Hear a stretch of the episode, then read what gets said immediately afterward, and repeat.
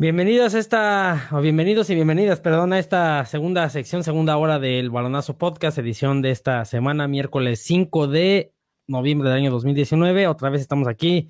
Si os están eh, siguiendo en Facebook Live, pues gracias por esperarse con nosotros. Si nos están escuchando hoy vienen de la otra hora, de otra sección en Spotify, iTunes, TuneIn, gracias por acompañarnos. Traemos todavía más información.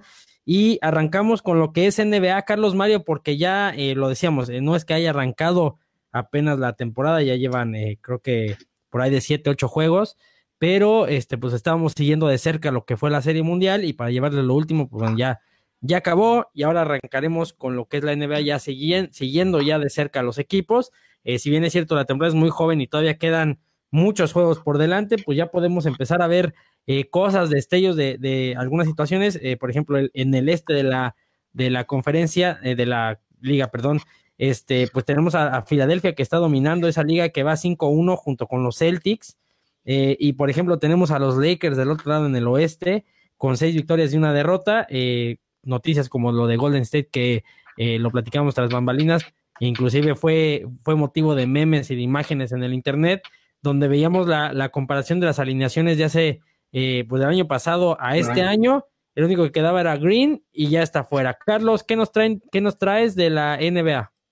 Bueno, pues creo que ahorita prácticamente semana y media de que, de que inició la temporada, lo que podríamos eh, resaltar es, número uno, los equipos de los que se tenían altas expectativas y que están correspondiendo a ellas, como son los Lakers de Los Ángeles, como son los sorprendentes y serios contendientes 76ers de Filadelfia también, los Bucks de Milwaukee, los Raptors de Toronto, los campeones que se mantienen ahí a un juego de los líderes. Pero creo que una de las grandes sorpresas y sorpresas sobre todo porque eh, es raro de repente eh, buscar en la cima de las, de las clasificaciones a los Golden State Warriors y no encontrarlos, ¿no? Y entonces ahora tener que bajar la mirada para verlos en el fondo con dos ganados y cinco perdidos, con Stephen Curry lesionado y fuera por prácticamente tres meses, con eh, sin todavía recuperado Clay Thompson con un de Angelo Russell que no alcanza todavía a, dar muestras de para qué se le trajo como una potencial estrella en ciernes, y recientemente con la lesión de Draymond Green, que era el último jugador indiscutible titular de, esta quinteta campeona en los últimos años, y que eso pues pone, pues pone un, escenario creo que muy incierto para, para el equipo de los Golden State Warriors y para toda su afición. Entonces, finalmente, hay algo que es muy real. Eh, dentro de todo, creo que es sorpresivo para nosotros como aficionados, sin embargo, sabíamos que es una fase de, reconstrucción, una, una, fase de renovación para los, los Golden State Warriors. Y me parece que eh, no está todo perdido, la temporada es muy joven, sabemos que es una temporada, es una temporada que también es larga por el número de juegos que se juegan, entonces, pues vamos a ver si ahora creo que el gran desafío es para, para Stephen Kerr, ¿no? Para Steve Kerr, el head coach, eh, tiene el gran desafío de, ver cómo sabe mover las piezas que tiene disponibles, que no está nada fácil. Ayer nadie esperaba que le fueran a ganar a los, a los eh, eh, Portland Trail Blazers, sin embargo sacaron el juego y pues aún vienen muchas cosas por delante. De, los Lakers, pues creo que es lo que se podría esperar y es un gusto, están muy cerca los Los Ángeles Clippers. Y sin embargo, bueno, pues creo que todavía hay mucha tela de dónde cortar en esta naciente temporada. Y lo que sí creo es que los, los 76ers va a ser un equipo que vamos a estar viendo en The Finals. No, en la final, pero sí en los playoffs, sin duda, y va a ser un serio contendiente al título. Correcto. Bueno, lo que estás diciendo, los contrastes, ¿no? Del año pasado, los dos que llegaron a la final, posiblemente no iban a llegar a los playoffs, porque Toronto se le fue su, su principal arma. No sé si, no, no sé si realmente lo van a lograr los playoffs. Y hay equipos que están haciendo ese contraste que, que no estaban en la, en la fotografía y ahora sí van a llegar a playoffs. Uno de ellos es los Lakers, que indiscutible van a estar en playoffs, como se armaron. Eh, el otro, los Clippers, también como se armaron, van a estar en los playoffs. Entonces, hay equipos que no estaban en el radar. Habría que estar revisando y siguiendo a Milwaukee, que para mí era el el equipo vencer el año pasado y en los playoffs, bueno, de repente Toronto los echó fuera y a la postre fuera campeón, pero es uno de los equipos que viene hasta la alza y que es muy probable que pudiera llegar otra vez y a lo mejor sí esta vez llegar a las finales, ¿no? Los Milwaukee Bucks. Sí, y ahorita empezarle, a, empezar a prestar atención a este tema de, en, el básquet hay algo similar, no exactamente igual, pero sí es parecido, el tema de las rachas, ¿no? Y entonces ahorita, pues el equipo más enrachado de toda la NBA son los Lakers, con seis juegos ganados consecutivos, solo uno perdido, y por ahí le sigue en la otra conferencia, en la conferencia del Este, el equipo de los Celtics de Boston, que iniciaron perdiendo su primer juego de la temporada y a partir de ello están enrachados con cinco juegos ganados consecutivos para estar empatados. Carlos, esto que dices, imagínate que llegara estas dos franquicias a la final, son las dos franquicias más ganadoras de cada una de las dos conferencias. Celtics Lakers, Celtics Lakers, unos clásicos de muchos años. creo que la última que se dio fue en el 2008, esta final que se repitió, pero en los 80 era muy constante que se diera en los 70. Imagínate que llegaran otra vez estas dos franquicias a la final. No, pues sería histórico nuevamente. y, ahora, y ahora con plantillas totalmente renovadas, ¿no? Entonces, pues está interesante. arrancó interesante con, con sorpresas. Para los que le vamos a los Golden State Warriors, pues digo, lamentable lo que está pasando el equipo y sin embargo, me parece que es un momento de crisis que desafía a, reitero, a Steve Kerr en, en, en sacar lo mejor que tiene disponible dentro de lo que es su, talento como coach, que creo que es un, entrenador muy talentoso. Entonces, pues vamos a ver cómo se comporta de aquí a, una semana más, si hay cambios o se reitera esta, esta, esta, esta fase sombría de, de los otrora campeones de la NBA hace dos años. Correcto. Y precisamente la NBA pone en sus Power Rankings, que ya sabemos que a veces no tiene mucho que ver el récord, sino más bien cómo, cómo se están desempeñando los equipos Ponen el número uno del Power Ranking a los Philadelphia 76ers, en el número dos a los Clippers, en el número tres a los Lakers, en el número cuatro a los Celtics y en el número cinco nada más para completar el, top five a Miami Heat. Entonces... Oye, y a este, Milwaukee no.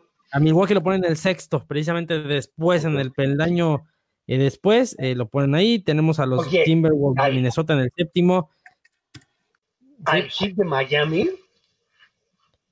Wow. de Miami que va, que va, bueno, pues es que no va tan mal. Mario va, va con cinco victorias y o seis victorias, ahorita checo el récord, pero no va mal. pero no sé quién traiga, quién trae la plantilla el Miami Heat para que realmente lo consideren. Pero bueno. Pues sí, no, no, no. Es muy temprano. No, no, no, a ver, es lo que te digo, a veces no tiene mucho, este, mucho que ver el récord o quién trae, sino, por ejemplo, en el, el, Heat de Miami va a cinco victorias, dos derrotas, precisamente lo que te decía. Va arriba, inclusive por cuestiones de puntaje nada más de los Milwaukee Bucks. Entonces, el Heat de Miami que perdió precisamente con Denver hace, hace un rato. Pero bueno, traen, ahí te va. Este, no, no se dan mal, traen a Jimmy Butler, que andaba aquí en los Timberwolves y que es un buen jugador. Trae a Tyler Hero, y Butler el año pasado, que está, empezó con Minnesota y terminó con Filadelfia. Correcto. Sí, correcto. Este, entonces, este, pues bueno, traen, traen por lo menos a, este jugador que sí es de llamar la atención. Dion Waiters también. Eh, por ahí traen a Bam Adebayo, también James Johnson, Chris Silva, Justice Winslow, que a lo mejor no son nombres muy conocidos, pero bueno, ahí van, ahí van, que seguramente ya cuando vayamos avanzando más en la temporada, nos empezaremos a, dar cuenta de ese despegue entre los equipos que traen buenas plantillas y los equipos que no están tan completos para aguantar tanto juego que hay en la NBA. Pero bueno, correcto. Eh, ya estaremos anunciando aquí en el balonazo cómo va esto de la NBA y Carlos ahí que es el que nos el que nos da las noticias del básquetbol, nos estará dando los detalles completos. Son 82 eh, juegos, entonces esperaremos a ver cómo es. Exactamente, 82, ya van, se fueron 7, 8. Vamos a ver qué tal, qué tal va la siguiente, eh, la siguiente semana. Eh, pero bueno, por lo pronto vámonos a lo que es Fórmula 1. Mario Carlos, eh, hubo gran premio de Austin. anunciamos la semana pasada en el, en el, de México que a pesar de que Hamilton gana, no fue campeón. Curioso porque en anteriores ocasiones que pudiera, que no ganó la carrera, pues, pues, se pudo consagrar campeón. Este, ahora ya lo logra, logra su sexto campeonato consecutivo, no consecutivo, pero sexto campeonato. ¿Sí es consecutivo, Mario? No, no, no, no. no, no, Primero tuvo uno. ¿Perdón? ¿En el Inter fue, hubo dos campeones o más? No, hubo varios. Hubo, estuvo Raikkonen, estuvo, estuvo Vettel, eh, y Rosberg, su coequipero. Eh, tuvo su primer, su primer campeonato lo tuvo con McLaren eh, en el 2008. Después vino una sequía para él cuando se, luego se cambia a Mercedes. Cuando Mercedes pues realmente no estaba, fue un, cambio arriesgado. Gana dos campeonatos, luego viene uno de Rosberg y luego gana otro, estos otros dos. Y bueno, ya se consagra. Lo que acabas de decir, no necesitaba él ganar la carrera de Austin realmente estaba dominando la otra vez Ferrari por los errores de Ferrari, por los errores en la calificación. Pues bueno, arrancan de una forma diferente, pero lo más importante es que tranquilo y calmado logra el campeonato y lo más sobresaliente es que todavía tenemos un Lewis Hamilton para más. Él está diciendo que se siente tranquilo, que no quiere retirarse, quiere seguir y si a este paso el año que entra empata fácilmente a Michael Schumacher en siete campeonatos y se volverían este, los dos más ganadores de todos los tiempos. En el, en el Facebook del Balonazo puse como, pusimos cómo están eh, los campeonatos, están siete, seis, cinco de, de Fangio y luego cuatro está Vettel y Alan Prost. Entonces, pues bueno, se vuelve un emblemático ya, tiene su lugar en la historia Luis Hamilton y Mercedes, pues ojalá que las otras escuderías eh, brinquen para poder pelear el año que entra y no sea una, un gran premio, una temporada de Fórmula 1 que al principio fue aburrida, luego le dio la fuerza y le dio, le puso sal y pimienta Ferrari, pero que sean más competitivos otra vez las más escuderías. Correcto. Sí, que es lo que por ahí eh, varios eh, baloneros nos comentaban cuando publicamos que ya Hamilton era campeón en la página de Facebook. nos decían que, bueno, que era muy desigual, que, que no lo reconocían como un campeón por, por la desigualdad que hay en los equipos y por, bueno, la, la disparidad que hay de entre escuderías, etcétera, etcétera. Entonces, eh, pues por ahí lo comentábamos, sí, pues es cierto que hay una, una diferencia, hay una, eh, una, una, cuestión que no es tan pareja, pero eso no quita que ha sido campeón eh, seis veces y que está uno de, de, Schumacher, que bueno, que sabemos que es uno de los emblemas, y no es que el mayor emblema de lo que es la Fórmula 1, ¿no? Mario, eh, y, bueno, ahorita antes de ir con Carlos, te hago una pregunta.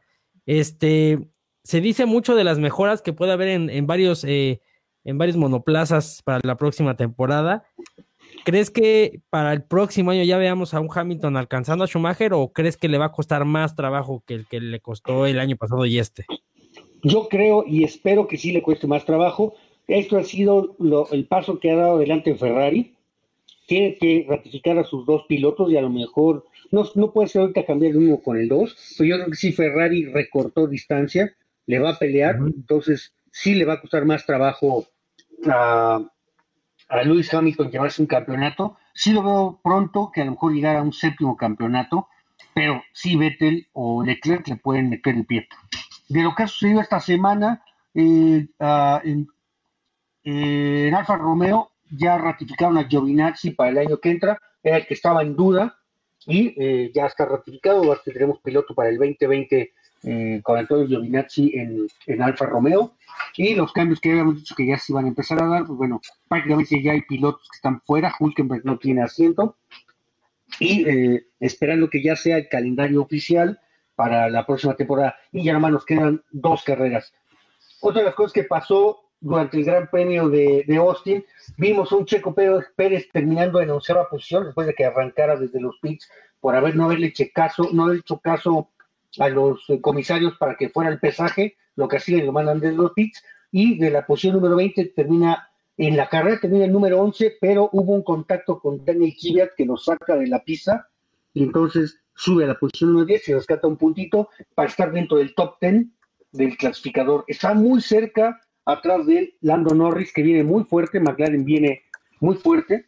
Richardo se le despega, pero yo espero que sí termine en el top 10 Checo Pérez para la temporada 2019. Correcto, que ya Checo Pérez lleva varias carreras eh, sumando puntos de manera consecutiva. Carlos, ¿cómo ves eh, el dominio de Hamilton que una vez más se corona por sexta ocasión consecutiva? No consecutiva, perdón, por sexta ocasión en la Fórmula 1. Bueno, pues finalmente creo que llevábamos meses anticipando que esto era algo que, iba a suceder. Lo único que hizo Hamilton es ser fiel a, las predicciones, al equipo que tiene y a la escudería que tiene eh, respaldándole y sacando provecho pues, de, todo lo que la tecnología y, la innovación tecnológica que Mercedes ha demostrado en los últimos años como una, escudería dominante en, la competencia trae consigo, ¿no? Ojalá y lo que podamos ver para el próximo 2020, que es el inicio de una nueva década, sea eh, un mayor grado de competitividad en términos de los recursos que tienen disponibles las, escuderías y, no se vuelva tan anticipado lo que podemos predecir de, cómo van a terminarse acomodando el ranking de los, de los primeros cinco, ¿no? Porque a mí me parece que de hecho, no sé, Mario, pero pues también Botas va a quedar en el top 3, ¿no? No, Botas ahorita está en el número 2, ya es el subcampeón. Entonces prácticamente es el, no lo alcanzan. Así es, entonces pues finalmente eso es lo único que viene a, a ratificar nuevamente, lo menciono, es que Mercedes está muy por encima del resto de las escuderías, ¿no? Entonces, bien, digo, no, eh, vamos, eso no es culpa de los pilotos, ellos hacen lo que tienen, podrían tener todo eso a su disposición y no, y no saber utilizar los recursos, ellos lo han hecho bien, felicidades por campeón y subcampeón, felicidades a la escudería, pero yo sí creo, no sé ustedes como aficionado, que me encantaría ver eh, una paridad mucho más este, eh, emocionante para la temporada venidera. Correcto. No, no, eh, aunque lo que tú dices, Carlos, no es que, que quieramos quitarle el campeonato a Lewis Hamilton, pero hubiera sido diferente si se hubiera eh, coronado Lewis Hamilton, pero que hubiera sido competitivo, que estuviera más cerrado, que hubiéramos llegado a la última semana, a la última carrera, y que estuviéramos viendo la posibilidad de, que cualquiera... Desde que se definiera el campeonato, exactamente. Eh, exacto, que, que, no estuviera ya definido, porque esto ya lo sabíamos, que ya no era cuestión de tiempo. Administró Mercedes eh, eh, y le dejó a Ferrari que ganara algunas carreras, pero tenía administrado y ya sabíamos que era el campeonato de Lewis Hamilton.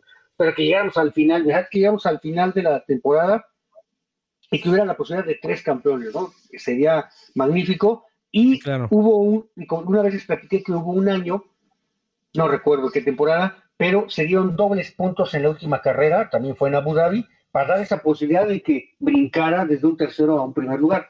Este año pues, estaría muy difícil, el único que le pude haber peleado hubiera sido Valtteri Bottas, y hubiera quedado Mercedes, ¿no? Claro. Correcto. Y, bueno, pues ahí lo vimos inclusive al final de la carrera, en las últimas creo que tres vueltas, donde Hamilton iba primero, Bottas segundo, este, por ahí eh, se le metió Botas, le ganó el primer lugar, Mario, eh, no sé si recuerdas al final de la carrera, este, que Botas venía buscándolo, buscándolo hasta que, pues, bueno, ya le gana. Y también vimos una a Verstappen, que a pesar de que hubo bandera amarilla al final de la carrera, eh, Verstappen venía ahí pisándole la colilla a Hamilton por cualquier cosa, inclusive al final lo entrevistaron y dijo, bueno, sabía que no podía rebasar, pero por lo menos ahí andaba por si por cualquier cosa pasara, que le fallara algo a Hamilton o que sea, meterme al segundo lugar, ¿no? Bueno, lo, pasó Botas por, por estrategia, porque la parada y los, los, las llantas que traía no le daban a Hamilton, entonces lo tenía que pasar. Habían eh, arrancado y así estaba en las posiciones que iba a, pasarlo, y bueno, ya nada más fue evidente. Una de las situaciones que, que pasó, Vettel no hace podio, pero al terminar la carrera va eh, porque abandonó en, las primeras vueltas, va y entra al, corralito antes de, pasar al podio y va y felicita directamente por el sexto campeonato a Lewis Hamilton. Pues ahora sí que es muy profesionalista, muy profesional, va y le da un abrazo a Lewis Hamilton y lo felicita por este, por ese sexto campeonato. Así es. Correcto. Este, y bueno, pues ya se, se avecina ya el cierre de lo que es la Fórmula 1, a pesar de que ya tenemos campeón, todavía quedan eh, un par de carreras por ahí, dos carreras exactamente. Este, entonces, bueno, pues todavía veremos por lo menos eh, cosas interesantes. Por ejemplo, lo que, lo que decía Mario del Checo Pérez, que, que arañó puntos, porque en realidad en la carrera acabó creo que onceavo y por ahí hubo un ajuste ya en, en la revisión y, ya se sube al décimo. Sí, este, hubo un contacto de Daniel Kiviat, le, le, pega y lo saca, termina adelante y a Kiviat lo castigan con segundos y Kvyat creo que cae al 12 o 13 a la al 12, cayó al 12. Al 12, entonces pierde posiciones, cero puntos y el Checo rescata o hereda un punto y sigue sumando. uno de los contendientes era Richardo, pero quedó más arriba y se le despega. Y lo que te digo, Lando Norris es el que le puede hacer ruido y viene muy fuerte McLaren al cierre de la temporada. Oye, pero a ver, Mario, eh, ¿qué hay de esto que se estuvieron quejando de los baches en el circuito de Austin y que por ahí Hamilton, eh, Verstappen, incluso hasta Checo Pérez hicieron comentarios acerca de que ya no estaba a la altura este circuito de, un, de, una serie de Fórmula 1? Bueno, si, si vieron eh, lo que era la, la recta principal, al llegar a la curva número uno, los autos a la hora de que subían y bajaban de velocidad, iban como rebotando, y otras secciones que también se movían mucho. Posiblemente sí, el concreto lo van a tener que levantar y cambiar. Eh, si no lo hacen, pues bueno, la Fórmula 1 está en peligro su continuidad en, ahí en Austin, en el circuito de las Américas. Incluso lo que le pasó a, a Vettel, se salió de una de las de, una de las curvas, pisó por fuera y pegó una de las salchichas disuasoras se pega eh, la suspensión trasera y se le bota y no se vieron cómo iba el carro de lado, porque rompió la suspensión por, por la, situación de, la pista, y entonces sí hubo muchas quejas, sí botaban mucho, rebotaban. Imagínense ir a 200 kilómetros, 280 kilómetros por hora y tratar de frenar, pues se hace así el auto, pierden mucha vista, y pues bueno, tracción, agarre, vista, reflejos. O sea, te hace así el auto y muchas cosas más, ¿no? déjala, no, la vista, no, porque todo el cuerpo, vas, amarrado, el cuerpo va amarrado, y lo que estás pensando, pues no se va a mover, pero la vista sí se mueve mucho. Oh, pues bueno, pues ojalá, ojalá y lo mejoren. Damos detalles, detalles, hasta detalles de más en estos análisis. Eh, pero bueno, este, pues bueno, sí esperemos ya la próxima, la próxima carrera que eh, Interlagos. no Interlagos no traerá novedad en el campeonato porque ya, ya está definido, pero eh, sí podríamos ver diferencia, no en el segundo porque también Botas ya está muy definido, pero eh, pues a lo mejor de, del quinto al décimo, a lo mejor por ahí este, podremos ver cambios eh, hablando del campeonato de, pilotos, ¿no? En, la cuestión del puntaje. pero bueno, vámonos rapidísimo a lo que fue la pelea del Canelo Álvarez, muy criticado, le apedrean el rancho todavía después de esta victoria que tuvo el sábado por la noche.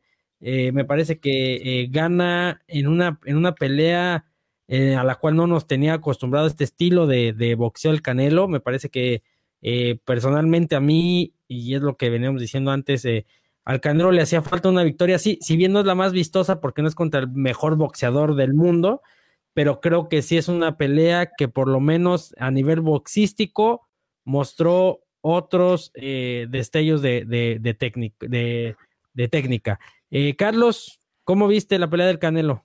Bueno, pues de entrada yo me siento consternado porque Moni Lavidente nos falló. Moni Lavidente pronosticó que el Canelo iba a noquear entre el, el séptimo y el octavo round y terminó siendo hasta el onceavo. Entonces, ya no sé qué pensar de las predicciones de Moni Lavidente, que además había, Moni Lavidente. Moni Lavidente ya había asegurado que al Canelo Álvarez lo tenía embrujado una de sus exparejas. Entonces, ¿Quién, no es Moni ¿Quién es Moni Lavidente? No, pues búscale por ahí, altamente. No, sabes quién es Moni Lavidente? Altamente consultada por el medio artístico, político y, diplomático del mundo. Ya pero bueno, ok pues tendremos, tendremos que lidiar con esta decepción de Moni Lavidente y ojalá y se resuelva la brujería de la expareja del Canelo para ver si así ya se vuelve un boxeador más brillante. A ver, yo la pelea la seguí completa, de entrada muchas cosas alrededor de, del pre, que fue, se me hace increíble y creo que esto fue uno de los temas con los que el Canelo anda molesto con, con Oscar de la Hoya, que parece ser que ha cedido a un montón de cosas desde yo no sé si ustedes estaban enterados, digo, va a sonar como a chisme, pero sí tiene algo de ello. Eh, Oscar de la Hoya quería la unificación del título con Deriviachenko antes que pensar en Kovalev o en Triple G, y sin embargo, Oscar de la Hoya no alcanzó a negociar esa pelea, y esa fue la razón por la cual eh, tuvo que buscar a Jacobs y le fue quitado el título de la OMB de peso eh, supermediano al Canelo, al Canelo Álvarez. Entonces, desde ahí empezaron sus conflictos entre ellos, ¿no? No, no le gustó mucho al Canelo el que no haya logrado eh, este Oscar de la Hoya o Golden Boy Promotions el haber conseguido la, unificación contra Derevyachenko, que creo que sería una pelea mucho más competitiva que lo que terminamos viendo contra Kovalev, que finalmente, aunque haya sido el campeón, creo que era así. Las críticas de los otros campeones de peso, peso semicompleto hacia Kovalev creo que fueron válidas, que decían que era el más débil o el más frágil de todos los campeones de la división, y sí fue notorio. Por otro lado, bueno, eh, yo sigo pensando lo siguiente, la pelea fue una pelea deslucida hasta el décimo round, donde en muchas de las tarjetas iban todavía dando, aunque sea por un par de puntos, como ganador en las tarjetas a Kovalev hasta ese momento.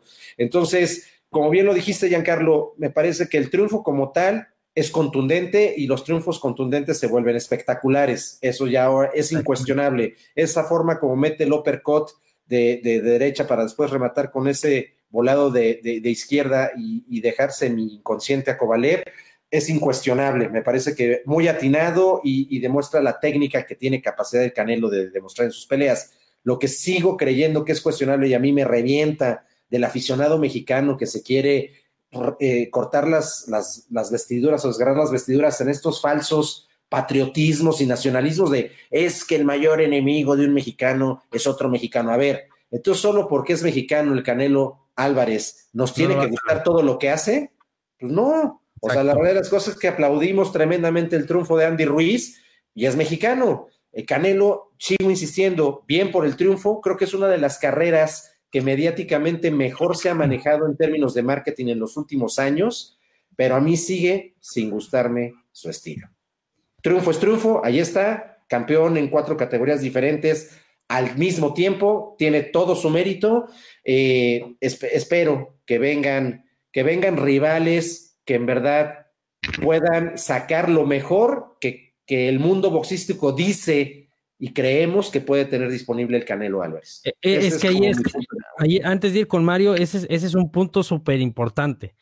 Al Canelo se le tira mucho, lo criticamos mucho, le decimos de cosas, por sus rivales que les llaman bultos, eh, que será muy bulto y lo que sea, pero tiene su chiste pararse ahí en el, en el, cuadrilátero, pero también el Canelo no tiene la culpa de que también eh, eh, no haya rivales o, el mundo del boxeo esté como en una cierta crisis de figuras como las que nos tenía acostumbrado anteriormente, ¿no? Veíamos a, a un Chávez que se daba agarrón con uno y con otro y con otro y que por ahí le aventaban un bulto, pero después tenía otra pelea con, de título que, que era importante a De La Hoya le pasó, eh, Mike Tyson también tuvo sus peleas importantes, en fin, yo creo que el boxeo tiene unos años, de unos años para acá, una, una ausencia de figuras realmente de calidad, porque no tenemos un boxeador que eh, gane y que gane contundentemente. Siempre se le va a criticar porque hay ausencia de figuras en el boxeo. Mario, eh, antes de ir contigo, nada más te voy a dar un dato para que ya me digas tu opinión. De, eh, los los eh, golpes lanzados por cada uno de los boxeadores fueron 745 por Kovalev, por 345 del Canelo. La Sí, pero Kovalev eh, realmente atinó 115 de esos 745 golpes y al Canelo atinó 133 de los 345 golpes que lanzó este el, el, boxeador de Guadalajara. Ahí te lo dejo nada más. No, Sí, el Canelo casi entonces atinó o atizó casi el 50% y el otro cuate, sí, el otro creo que no llegó ni al 15%. ¿no? 15%, exacto, el 15%. Bueno, este, bueno, de varias cosas voy a, voy a retomar. Ah, tiene su mérito lo que hizo el Canelo, subirse dos categorías, dar el, darse eh, coscorrones con una persona que le sacaba 10, 12 centímetros de altura, de alcance eh, sí fueron dos peleas las que yo vi, los primeros cinco rounds el Canelo pues no podía atacar porque el otro con el puro jab lo, lo, mantenía, a distancia y no se le podía acercar. A partir de, ese round que, no sé qué le, qué, le, dijeron, entró el Canelo a fajarse y a recibir para poder dar, que fue la forma en que lo pudo vencer.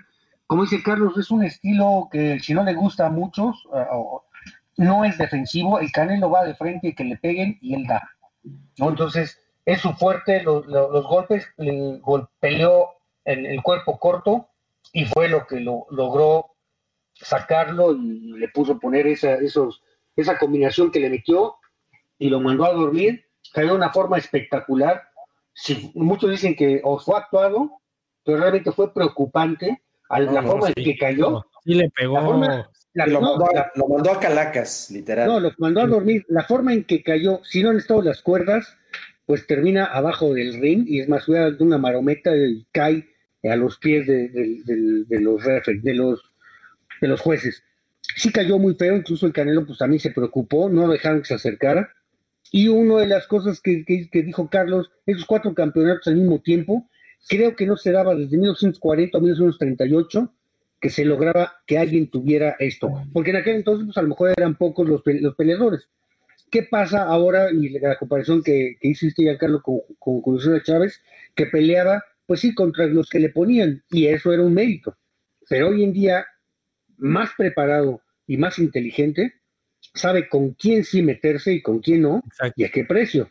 Creo que, y lo dijo Carlos, la forma en que han llevado la carrera del Canelo, del Canelo es más inteligente, más profesional, no va a terminar como otros boxeadores en la calle, sin dinero y a lo mejor pues un poco tocado, porque se cuida y bueno, pues ahora sí que de muchos de los que hablan y son retractores, pues, pues serían envidiosos. Hoy vi un meme que decían, el Canelo está triste, estaba sentado en un Lamborghini que tiene su garage. El Canelo triste porque dicen que le arreglan sus peleas y que no convence.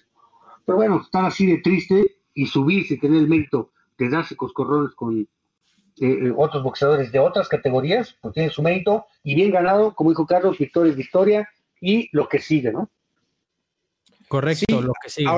Ahora, hay una cosa, no sé si ustedes lo analizaron, si recuerdan cuando apenas empezábamos a, platicar acerca de lo, pues de lo aventurado, de lo desafiante que resultaba brincarse dos categorías y con quién iba a ser, que era Kovalev. A mí sí hay una cosa que me llama mucho la atención, ¿eh? Si ustedes ven las imágenes de junio de este año, cuando Kovalev eh, defendió su, título de peso, peso semicompleto, eh, y que apenas se empezaba a platicar de la posibilidad de pelear con el Canelo, el físico de Kovalev era completamente diferente al que le vimos subirse al ring en esta pelea, ¿eh? O sea, se veía flaco, ñango, demacrado, este, no sé cuál sea la causa, luego finalmente pues eso también tendrá que ver. Y aún así no dio el peso, ¿eh? Así es, y le costó ah, mucho dar el peso. tuvo, que subirse en cuatro ocasiones, así es. Entonces, bueno, en fin, finalmente eso no tiene nada que ver. O sea, el, Canelo finalmente de, este, yendo en contra de las predicciones de Moni la, la vidente, termina en el round 11 en lugar de en el 8. Y, pues sí, lo hizo de una manera espectacular. O sea, ahora sí que nadie le podría cuestionar a, a, Chávez en el último segundo haber noqueado a Meldrick Taylor después de haber ido pelear, perdiendo la pelea, ¿no? Entonces, y es una de las peleas más memorables que, podemos recordar de Chávez. Correcto, pues sí. Eh, lo que sea de cada quien, gana el, gana el Canelo y eh, a la espera de lo que sea, que debe ser ya uno de los dos que vimos hace, hace algunas semanas, que es del Viachenko o Triple G. Ya veremos. Gana el Canelo y pierde, pierde Moni la vidente. Correcto, Moni la vidente que no le atina, aunque le ha atinado algunas otras. Carlos, ¿quién crees que siga para el Canelo? Pues indudablemente no hay, no hay muchas opciones, ¿eh? o sea, de, peleas que puedan ser éxitos de taquilla y de pagos por evento y demás, tiene que ser sí o sí de Riviachenko o cocinar de Triple G, aunque yo sí vi ya al Canelo cuando se le pregunta de Triple G, él ya no lo hace en su agenda, ¿eh? No, ya, no, ya, no, encuentra, ya no encuentra ganancia. Al final sí hizo un comentario ahí medio sarcástico de que de bueno, pues si termina viendo buenos billetes, pues por qué no, pero ya lo vería solo por esa vía. En lo deportivo ya no le representa ningún desafío, ni nada que demostrar si terminara peleando con él. Entonces, por ahí se le cuestionaba que, que en dónde decidiría pelear su siguiente pelea. Creo que eso es algo que sí tienen que definir y ser muy astutos, porque, hijo, yo no recomendaría que se mantuviera en peso semicompleto, ¿eh? No. No. No, no, no, no le conviene. Ya demostró, ahora sí que pisó, vio, venció. Y también fue muy claro, si, si se abriera la pelea contra Triple G, pediría que Triple G subiera una categoría y en ese sentido yo sí vería muy cuesta arriba para Triple G pelear contra el Canelo en un peso superior, ¿eh? Correcto. Pues ya estaremos viendo qué le depara al Canelo, que ponemos de aquí a fin de año, eh, de aquí a fin de año y a mediados del siguiente, no creo que pelee, a lo mejor para el 5 de mayo. Y para cerrar, nada más los, mis comentarios, por lo menos acerca del box, yo único que, quiero y, pido con todos mis deseos al ser más poderoso que podamos invocar todos los seres humanos es de verdad que Televisa no meta las manos con Andy Ruiz. Ya lo, me lo llevaron a, narrar la pelea, pues no es comentarista, el pobre, el pobre Andy Ruiz se equivocó, dijo que, la pelea estaba siendo narrada por Telemundo cuando estaba en Televisa. A ver, la este pelea, la pelea también la pasó Televisa. Es que las de hecho, Televisa tenía, tenía como la exclusiva, pero obviamente pues pagan los derechos TV Azteca y otras muchas más, ¿no? Este, pero la, realidad es que invitaron los de Televisa a Andy Ruiz como su gancho o su gang para, para convocar gente, pero pues no, el cuate le preguntaban cosas y respondió lo mismo creo que como 10 veces. Bueno, no, no es que, pues no es comentarista. Es boxeador. Exactamente, pero el detalle es que esas cosas lo dijo su papá, ¿eh? Cuando lo invitaron ahí a hacer unos comentarios en el panel. O sea, su papá lo dijo, o sea, es que me lo están distrayendo mucho y eso es real. O sea, tienen que oh. dejarlo porque si no, o sea, Televisa es experto, es experto en distraer a los, a los deportistas. De, ponerle en su... Sí, sí, sí, al rato lo vamos a ver en Venga la Alegría, promoviendo la pelea. y el 7 de diciembre le van a pasar la factura y entonces a ver si no le quitan su, su, título mundial al, al, Andy Ruiz. Pues esperemos que no, esperemos que no, este, ojalá y lo haga bien, él dice que se está preparando bien, que cambió la dieta, que, que quiere subir más rápido que nunca al ring, entonces, pues vamos a ver, lo que sí es que, este, pues de alguna manera sí hay expectación, ¿no? Porque llegue el 7 de diciembre. Correcto, así es. Eh, ya estaremos viendo qué es lo que depara para el Canelo y ya estaremos aquí en el balonazo dando los pormenores de la pelea de Andy Ruiz en diciembre. Eh, antes de irnos, por ahí traían lo de lo de que lo de Sudáfrica que gana el Mundial de Rugby. Bueno, pues sí, dos cosas destacadas. Los Springboks de Sudáfrica que llegaron como favoritos a la final eh, sobre Inglaterra, ellos sí hicieron válida su condición de favoritos. Un estadio en Yokohama repleto con más de 76 mil espectadores y fue muy contundente la victoria de Sudáfrica contra la selección de Inglaterra. Eh, que propicia que la selección de Sudáfrica por tercera ocasión se lleve el trofeo de regreso, como dicen ellos, a casa. Entonces, bueno, pues ahí queda, hay nuevo campeón, los All Blacks en el trono, que son el equipo más ganador en la historia del Mundial de Rugby, pero ¿Con, eh, con no, de hecho están, este, sí, con cuatro y ellos tres. Tres. Así es. Así es. Y, pero pues ya se acercaron, ¿no? Y bueno, pues bien jugado. La verdad es que con una defensiva que fue muy paciente, eh, muy disciplinada, ganaron 32-12 y pues felicidades a la, República de Sudáfrica.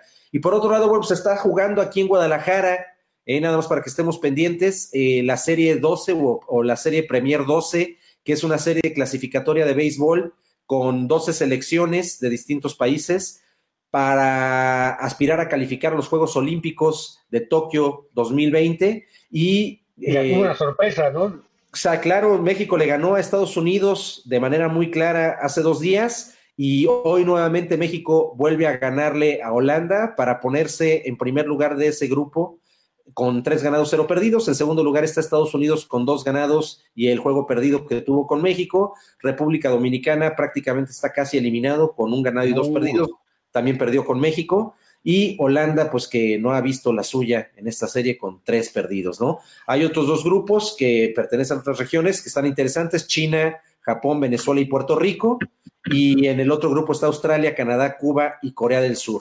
Entonces, bueno, pues ahí lo estaremos siguiendo. Por lo pronto, la selección mexicana va bien y eh, está, más bien, ya está prácticamente clasificada a la siguiente ronda. Perfecto. Ok, muy bien. Mario, ¿algo más que quieras decir antes de concluir? Bueno, sí, eh, la final de la UNEFA del fútbol americano en México, de Liga Mayor, se va a dar este próximo sábado a las 11 de la mañana en el Estadio Ciudad de los Deportes, un estadio hecho para el fútbol americano y del fútbol americano. Es un juego entre instituciones del Politécnico Nacional que se vuelve a dar esta final desde 1989 que no se daba esta final, cuando en aquel entonces los Piles Rojas eh, le ganaron a las Águilas Blancas, que era el Politécnico Guinda y Blanco, los Pieles Rojas, y las Águilas eran el, el, Guinda. Se repite 30 años después, a ver qué resultado tenemos. Esto viene que las Águilas Blancas le ganan a los Pumas CU en CU, en un estadio casi, no, no lleno, pero sí con un, lleno espectacular. Por seguridad no se venden todos los boletos. Ahora para la final que va a ser este sábado, están agotados ya los boletos. No compren reventa porque no sabemos cómo estuvo la distribución, pero ya no hay boletos para la final que va, se va a dar allá en la en, el Ciudad de los Deportes. Favorito salen los burros blancos que le ganaron la temporada a las Águilas Blancas. Sin embargo, las Águilas Blancas sacaron un sistema diferente porque su coreback, eh, que dice la en el místico, se lastimó en el juego, unos juegos anteriores de la rodilla y no el coreback titular no estaba jugando. Entonces estaban saliendo con una formación eh, con este, el corredor número 29, que corrió para más de 120 yardas. Entonces puede ser la, forma en que pudieran sacar adelante el juego de las Águilas Blancas, pero cualquiera de los dos que gane, pues bueno, es un emblemático del poli. Me da gusto que lleguen estas instituciones, que regresen las Águilas Blancas a una final y que se dé un campeón diferente que ha habido en los últimos años, dominado por Tigres y Pumas CU.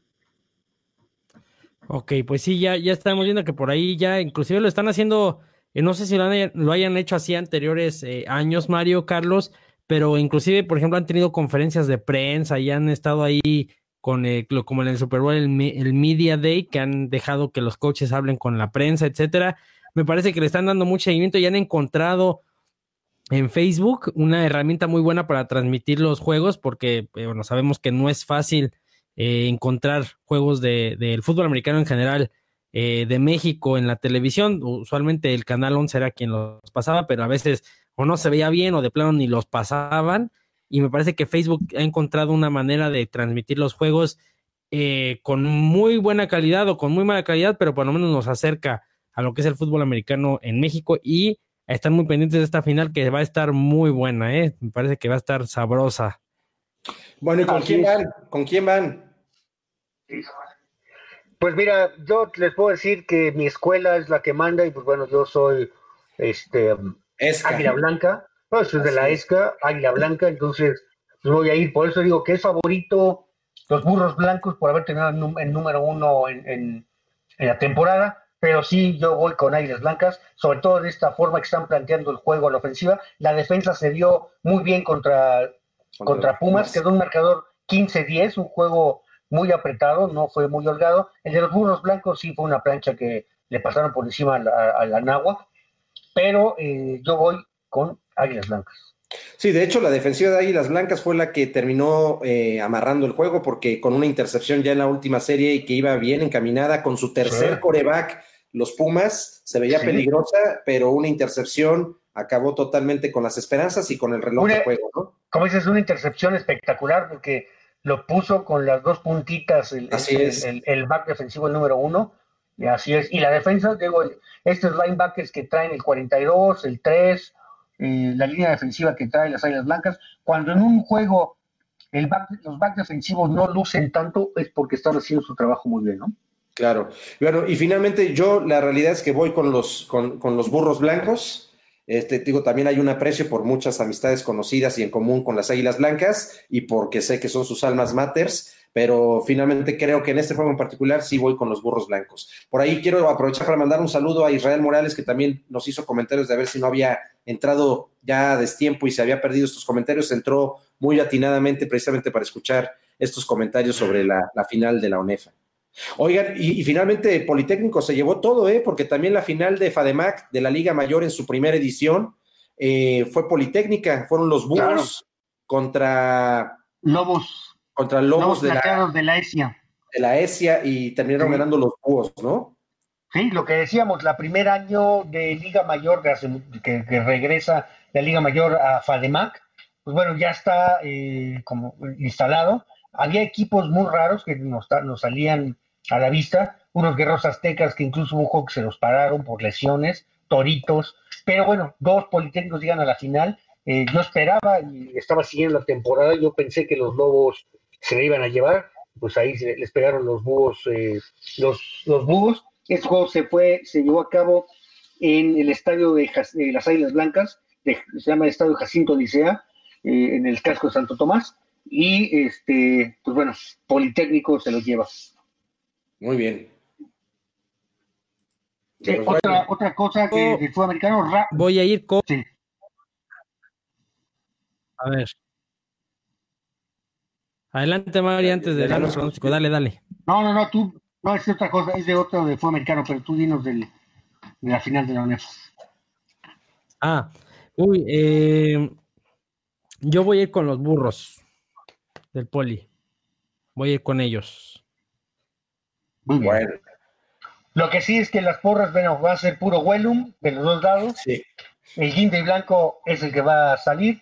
De, seguro va a haber otro especial de guerra de las de las botargas, de las mascotas, que hace un par de semanas que jugaron, se dio y se estuvieron calentando los medios, no en forma agresiva, sino una forma asertiva, lo estuvo haciendo el poli, están sacando entrevistas que ahora en las transmisiones del Canal 11 están haciendo cosas muy interesantes y da gusto ver las transmisiones. Y los, lo comentamos, que hubo una vez que hubo juegos de ONEFA, de Liga Mayor, que había seguidores, eh, había muchas personas siguiendo el juego por a través de Facebook y no, no como en Conadey, que Conadey, pues, bueno, todavía no acaba la temporada porque están en los playoffs, pero los marcadores sí se ven muy diferentes. Uh, otra de las cosas que iba a decir, hablando de Fademac, Ahora lo que viene está la juvenil, se está jugando en estos momentos. Y también va a venir la selección U15 eh, de, de Faremac, ya se cerró con los 45 jugadores que están seleccionados y de un selectivo a nivel nacional y se va a jugar entre el día 10 al 15 de diciembre en la ciudad de Mérida, Yucatán. ¿Contra quién juegan? Eh, juegan entre ellos, ah, entre ellos. Sí, juega de Chihuahua, gente de, bueno, selecciones de Veracruz, de unos equipos del norte FADEMAC lleva su selección, ONEFA lleva su selección, el ah, también lleva su selección, y es un, es un torneo rápido, hay hasta, juegan hasta dos juegos por día, de dos cuartos cada juego, y se hace un, un, eh, un clasificatorio para llegar a una final. Oye, pues ahí resaltar, digo, no está por demás, aquí no hay que pecar de humildes, que tu sobrino fue seleccionado como uno de los cuatro corebacks por la organización Bucaneros de satélite, y qué orgullo, qué orgullo, porque por ahí me enteré que fueron más de 400 chavos entre los que se tuvo que hacer el selectivo y haber quedado entre uno de los cuatro corebacks que van a estar ahí representando a FADEMAC. Creo que es un gran mérito y un gran orgullo y hay que seguir aplaudiendo que los chavos viertan su energía en, este tipo de disciplinas, ¿no? Así es, en la lista hay cuatro corebacks, de esos cuatro corebacks, uno de ellos lo pasaron de receptor, todos son tres corebacks los que están. Muy bien, Perfecto, pues muchas felicidades. Ahí estaremos. Y a darle seguimiento porque así es. Y ya, ya, ya, Carlos, ya,